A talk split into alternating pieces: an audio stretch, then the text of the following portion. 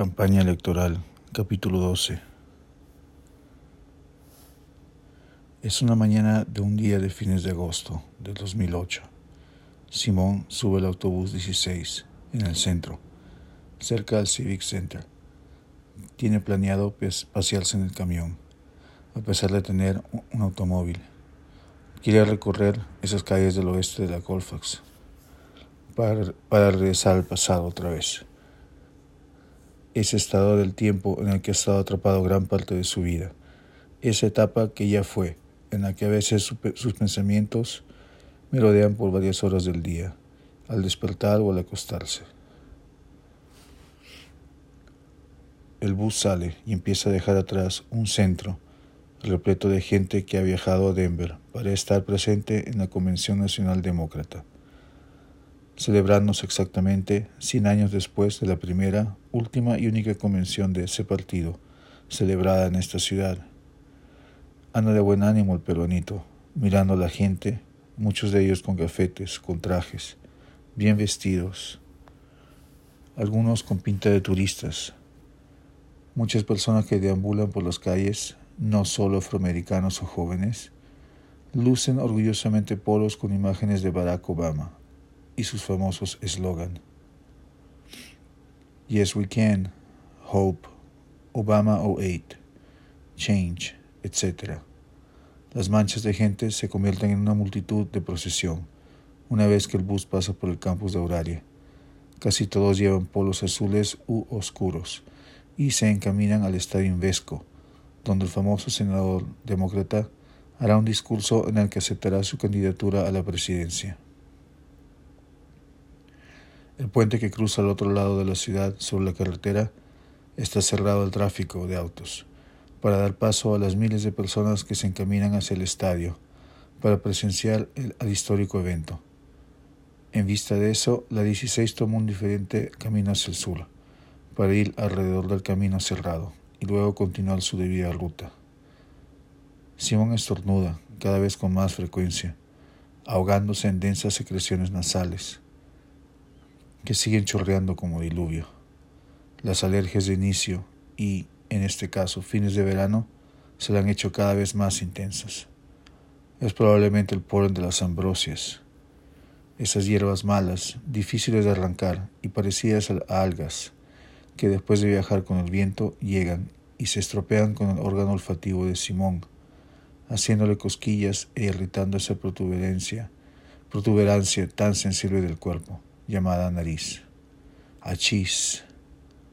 Bless you, le dice muy risueño un señor afroamericano, ya mayor, también él con un polo del famosísimo torso de Obama, mitad blanco y mitad rojo.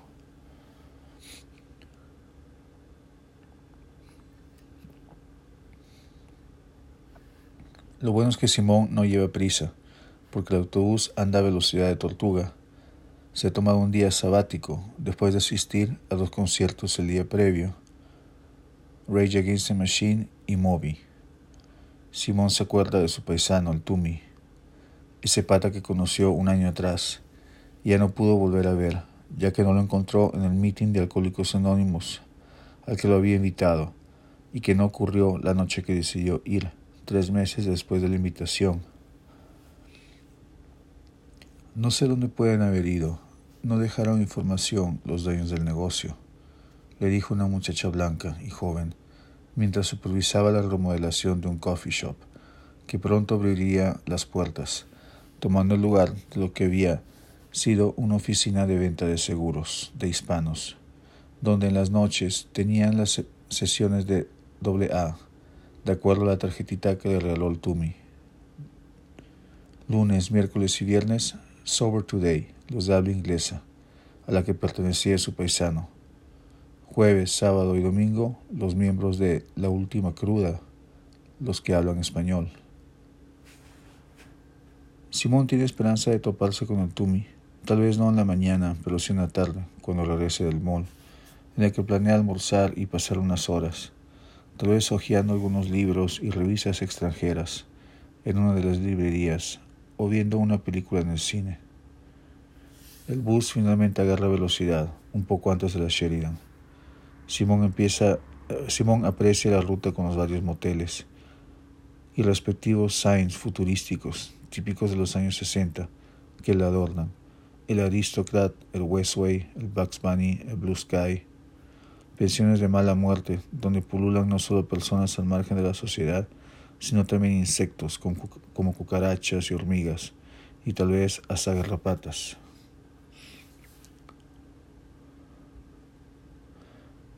Sube al bus un muchacho, un güerito, bien joven, que se sienta junto a Simón, sentado en la parte de adelante del autobús, atrás de los asientos reservados a las personas con discapacidad.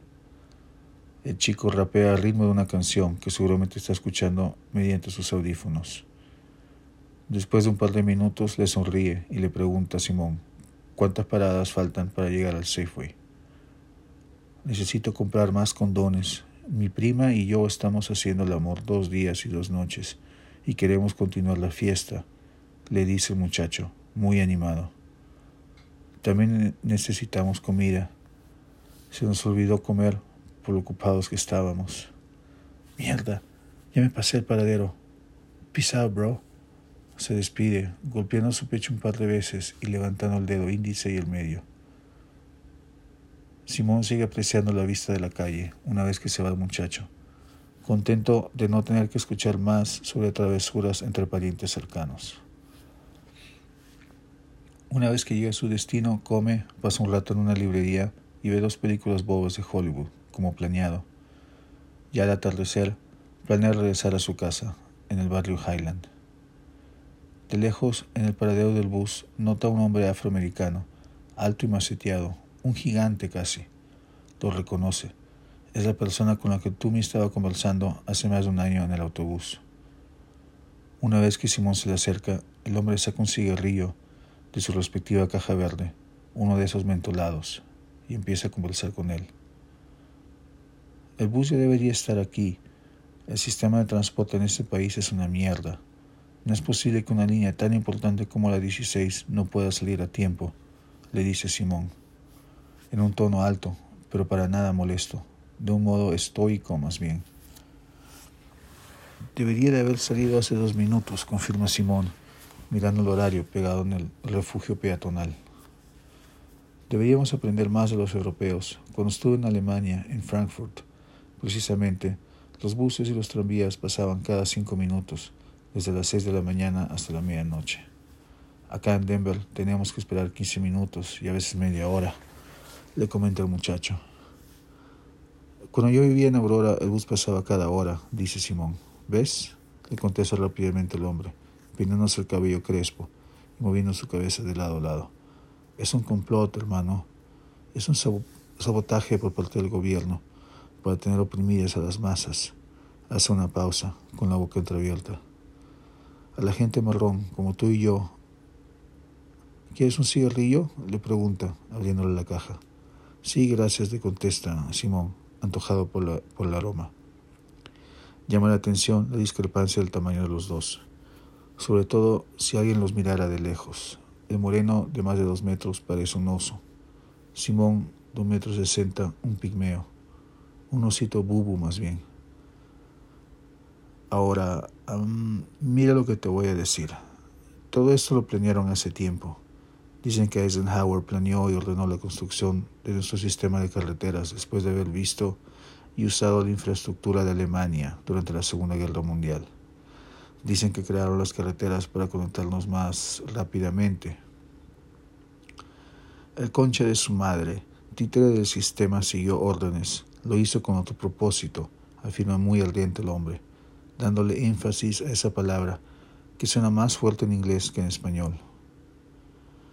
Lo hicieron para tener lista a la población en caso de una invasión, se le adelanta Simón. No, hermano, le contesta, y le da una bocanada de cigarrillo. Está cerca de la respuesta, sin embargo. Lo hicieron para poder controlarnos más fácilmente. Las carreteras están hechas para que los tanques y carros armados se movilicen rápidamente. Están hechas incluso para que aterricen aviones de guerra. Esto ya lo habían planeado antes de la Segunda Guerra Mundial. También las guerras mundiales ya las habían planeado. Todo ha sido planeado, dice, haciendo una pausa, como si estuviera organizando las palabras que va a decir, mirando al cielo encapotado, de nubes moradas y amenazantes. Y el paso siguiente del gobierno va a ser el de quitarnos las armas, aunque no me lo creas. El viento se hace cada vez más fuerte. Simón siente sobre sus brazos descubiertos algunas gotas, chiquitas y suaves, como si fueran lágrimas. El bus aparece finalmente. Simón sigue al personaje curioso hasta la parte trasera, interesado en continuar la conversación. Apenas sale el bus, empieza a llover. Al inicio caen gotitas lentamente sobre los vidrios, llenándolo de humedad. Poco a poco, la intensidad de la precipitación crece y las gotas se convierten en charcos, como si estuvieran tirando baldes de agua al ómnibus en el camino. Así es, hermano, nos van a quitar nuestro derecho de llevar armas. Y de ahí solo lo sabe Dios que nos va a ocurrir. Continúa hablando el hombre, doblando un mandil negro y guardando una tarjeta identificativa con su nombre, George Washington. No sabía que trabajabas en la tienda de libros. Estuve ahí un rato, pero no te vi, le dice Simón. Hoy trabajé en la sección de libro de niños y en el almacén, acomodando algunas cajas. Al manejador siempre le gusta darme trabajos físicos, seguramente por mi condición física o... Bueno, ya te puedes imaginar por qué, afirma irónico, bajando un poco la voz. A la gente blanca le llama la atención, mejor dicho, les intimida ver a una persona negra, inteligente y, educada como yo. No me gusta ser presumido, pero leo muchos libros y aprendo muchas cosas del Internet. Mucha gente piensa que todos somos ignorantes, que hablamos Ebonics y somos pobres. Pura mierda. A mucha gente también le llama la atención mi tamaño. No solo la gente se asusta de mí, también la policía. Ven a mi cuerpo como si fuera un arma. La policía me ve como una amenaza como aquella vez que entré a un grifo a comprar cigarrillos. Estaba muy tranquilo, pensando en mis propios asuntos. En la línea hacia la caja había dos policías con sus cafés y donuts. Cuando me vieron, es como si hubieran visto al diablo en persona. Uno de ellos me miró aterrado, el otro acercó la mano derecha a su pistola por instinto. Los dos eran blancos. ¿Ves, hermano? Es difícil vivir en un país donde la policía me considera una amenaza. Disculpa, ah, no te pregunté tu nombre. ¿Cómo te llamas? Simón. Me llamo George Washington. ¿Puedes creerlo? Se ríe. Mi mamá me llamó George para protegerme, para que pueda encontrar un buen trabajo. Me dio un nombre que se escucha blanco para protegerme un poco contra la discriminación. Pero eso te ayuda en una aplicación de trabajo y no en una entrevista. He pensado en cambiarme de nombre varias veces, pero no lo he hecho por respeto a mi viejita, que me crió con mucho amor y con buenos valores de familia, típicos del sur. Amo morir a esa mujer, pero no sé cómo explicarte. Vivo en una época en la que tenía que estar sumisa, en la que tenía que atenuar su, el color de su piel. Por amor de Dios. Todavía gasta cientos de dólares al mes en alaciar su cabello. ¿De qué parte del sur eres? le pregunta a Simón. Georgia. Hay mucho racismo ahí. Le pregunta Simón. Hay más racismo acá, hermano. Hay más racismo en Colorado. Está escondido, pero lo puedes oler, le contesta, bajando la voz, casi susurrándole en el oído, ya que el bus está llenando de pasajeros. Hay más banderas de la Confederación en este estado que en cualquiera del sur. Las tienen en sus sótanos, en sus baños.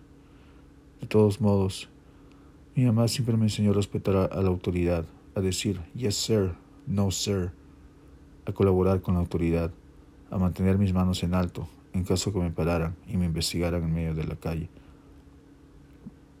La policía siempre nos acosaba, incluso cuando éramos niños. Si andábamos en grupos de más de dos personas, nos consideraban una ganga. La, policía de mi barrio pensaba que éramos vendedores de drogas.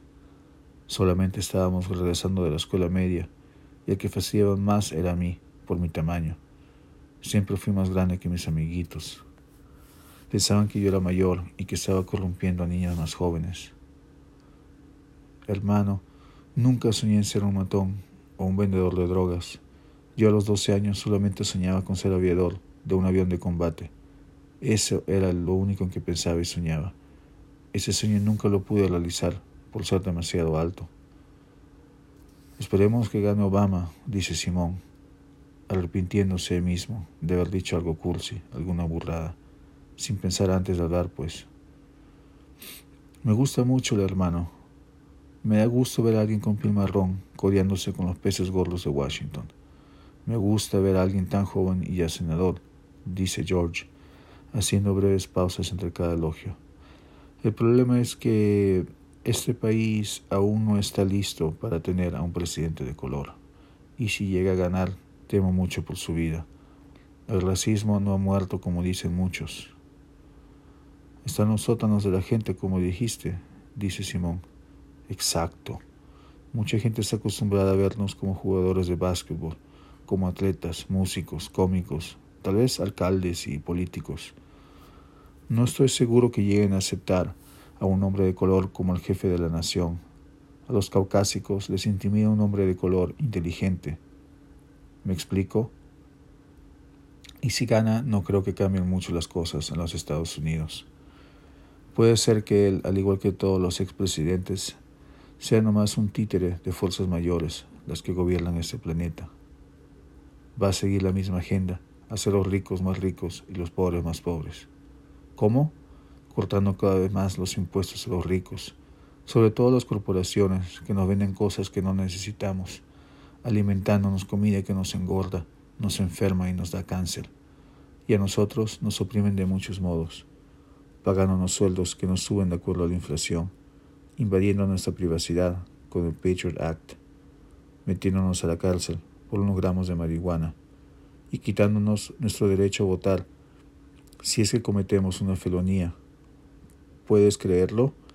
No solo nos encierran, sino que nos quitan nuestros derechos humanos más básicos. ¿Y quiénes están las cárceles? La gente marrón, como tú y yo. Todo está minuciosamente planeado y organizado. La gente cree que su voto es válido, pero nuestro voto, aparte que estamos en desventaja numérica, no lo hacen válido. La gente cree que puede ir en grupos grandes y votar por Obama. Creen que así van a hacer un cambio, yo no creo que sea tan fácil. Ya las elecciones están decididas. Mira lo que pasó en el 2000. En fin, ya no nos pueden intimidar o amenazar como en la época de la segregación, pero sí nos pueden quitar nuestros derechos con sus mañas y con la aplicación de las leyes a su discreción. Este no es un país de leyes. Han lavado el cerebro de la gente con patriotismo y religión.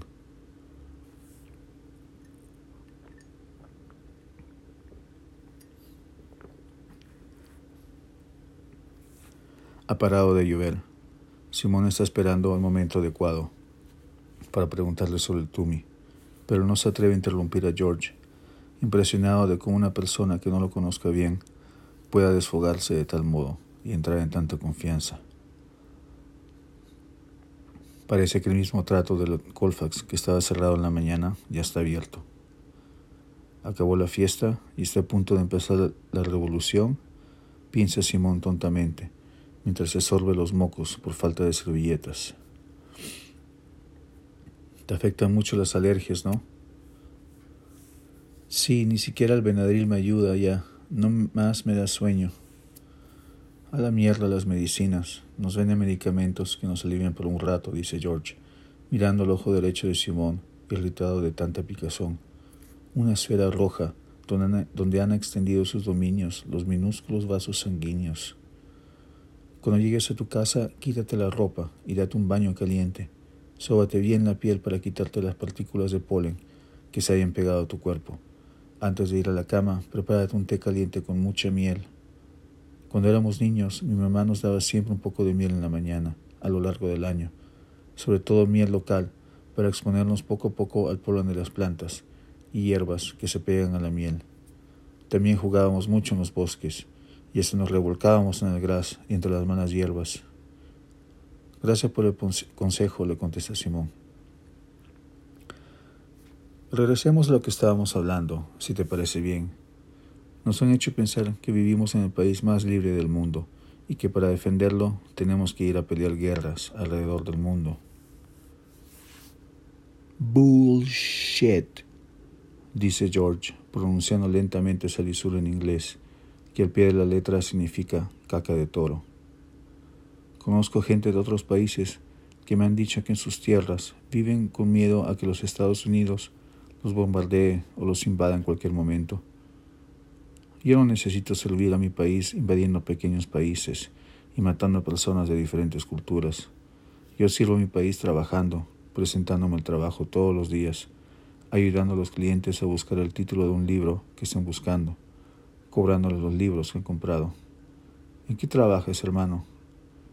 Trabajo como diseñador gráfico para una revista, le contesta Simón. ¿Ves? Eres productivo. Estás sirviendo a tus compatriotas de ese modo, le dice George, abriendo bastante los ojos, con la frente adornada con gotitas de sudor, debido a la humedad de la lluvia. Bueno, me gustaría servir a la gente de mejor modo, le dice Simón. Ya estás haciéndolo, Simón. Déjame preguntarte algo. ¿Le pegas a tu mujer? ¿A tus hijos? No, no estoy casado, pero si lo estuviera no lo haría, le contesta Simón. ¿Respetas a tus padres? ¿A tu familia? le pregunta el muchacho. Sí, le contesta Simón, creo que sí. Continúa haciendo el bien, Simón. Primero son tus familia, son tu familia y tus amigos. No necesitas servir a tu país combatiendo a un enemigo falso, dice George, alzando más la voz, después que una señora blanca ya mayor se volteara y mostrara su desaprobación, moviendo la cabeza de lado a lado. No necesito combatir al enemigo en Afganistán o en Irak. Esa gente no me ha hecho nada. Mi enemigo lo tengo muy cerca. Está aquí. Mi enemigo está en mi casa.